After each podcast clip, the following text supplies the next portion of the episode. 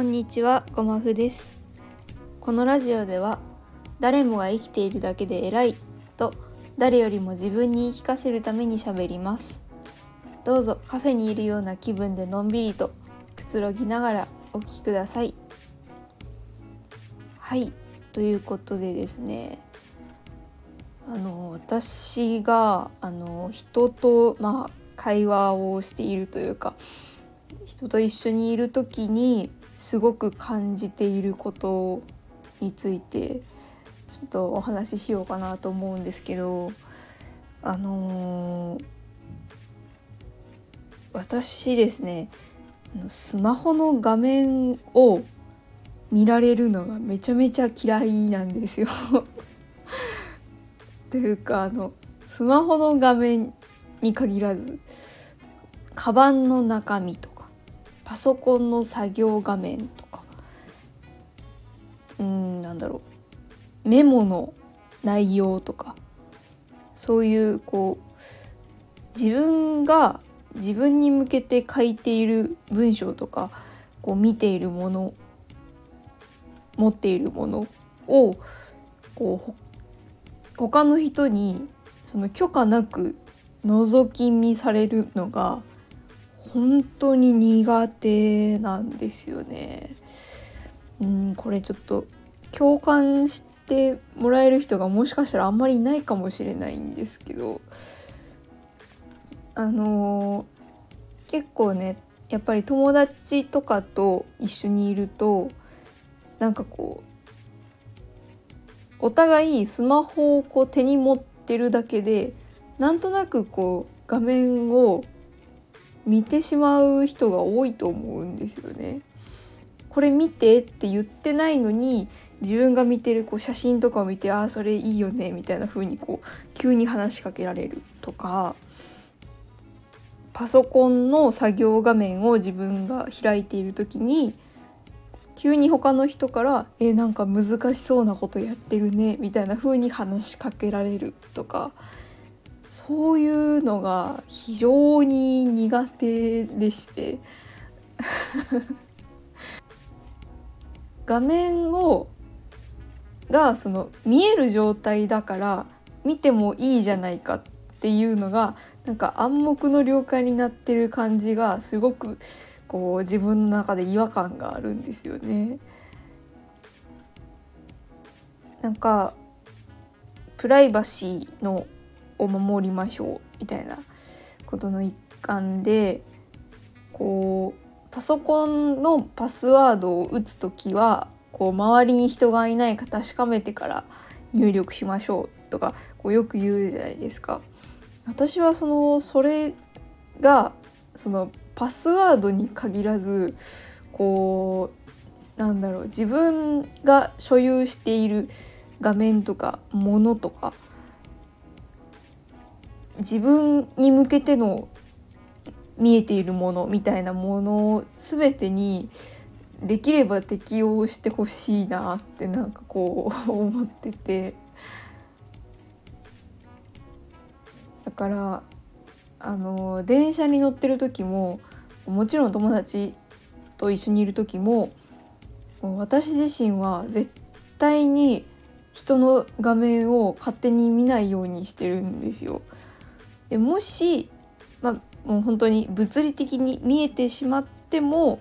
絶対にそれに言及をしない。そのあくまでも見えていない見ないというそのラインを守っていることにしてるんですよね。うんでもこれをねあのお付き合いしてる彼氏に言ったらあのそんな人はいないと。いうふうに言われまして。みんなもう何の違和感もなく見ちゃうし見られてるしと思ってるからあの少数派だと思うよっていうふうに言われていやそうなのかと思って首をひねっているんですけども。どうですかね皆さんは。やっぱり特にそのスマホの画面になるとやっぱりこう写真とかも写真をこう見せ合ってる時とかってその見せたい写真以外の写真も目に入ってくる時があるじゃないですか。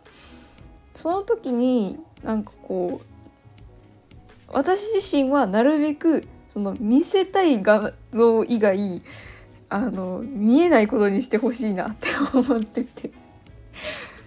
だから友達とかが「ちょっとこれ見て」って言ってこう画面を見せてくれた時に「あえー、すごいね」って言ってこう友達がその画面を見せたまま違う操作に入ると私ははってあの顔を背けちゃうんですよ。でなんか「えどうしたの?」みたいな風によく言われるんですけどうんなんかねこ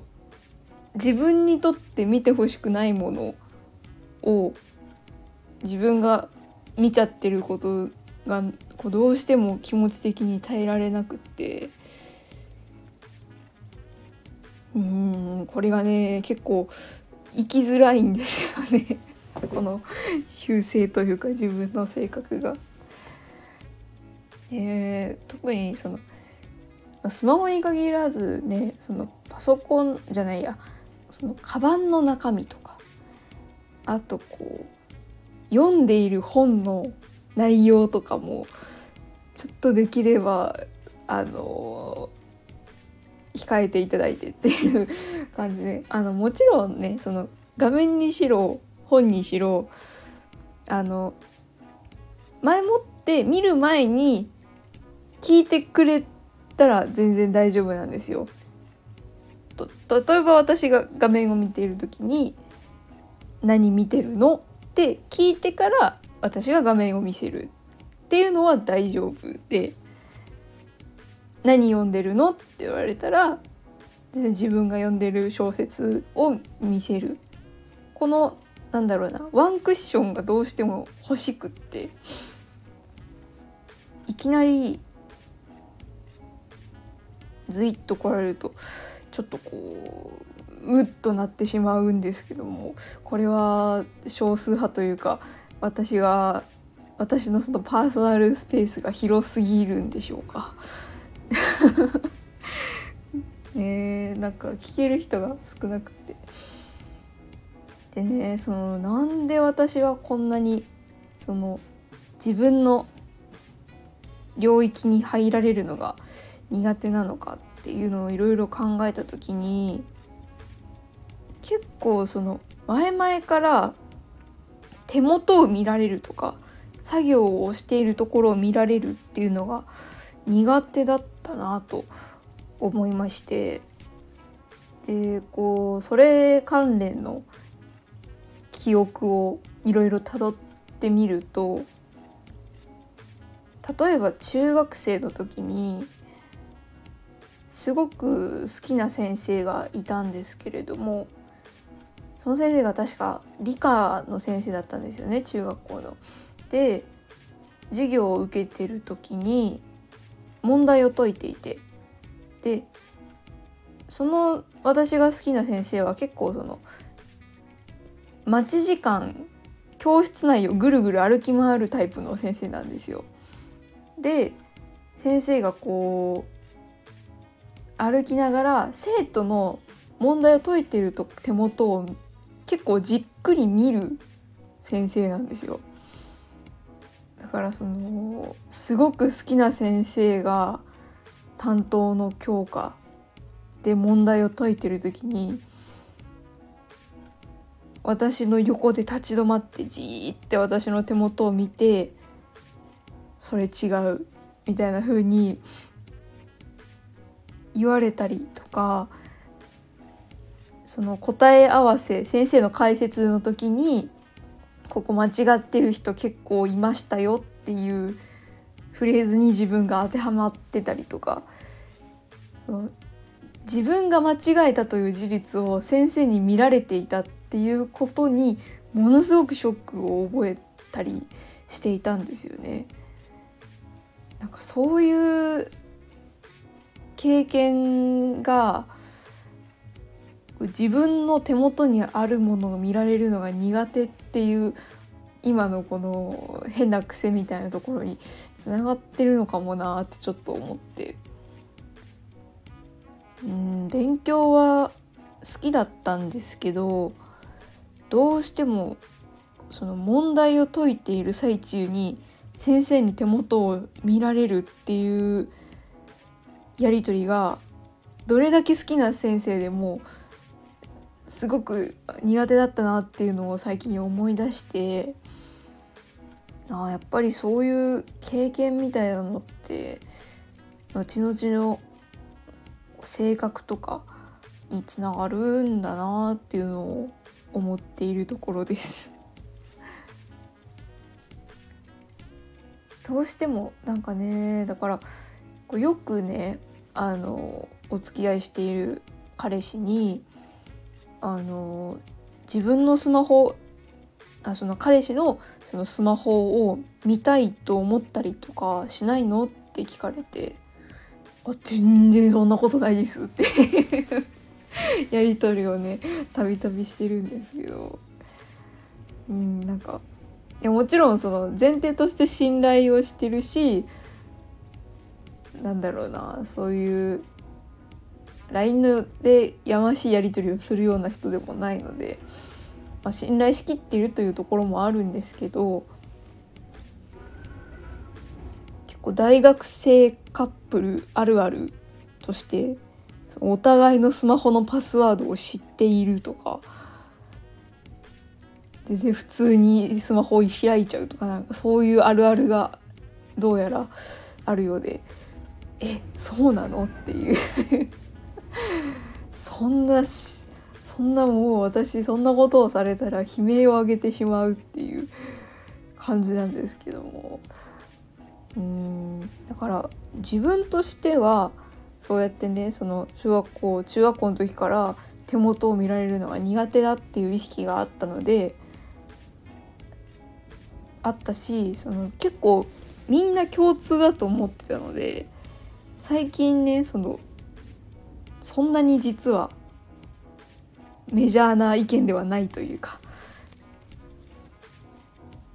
案外みんな普通に見られてると思ってるよっていうのを最近こうじわじわと感じていてそうかみんなすごいなって思ってるところですどうですかね皆さんは。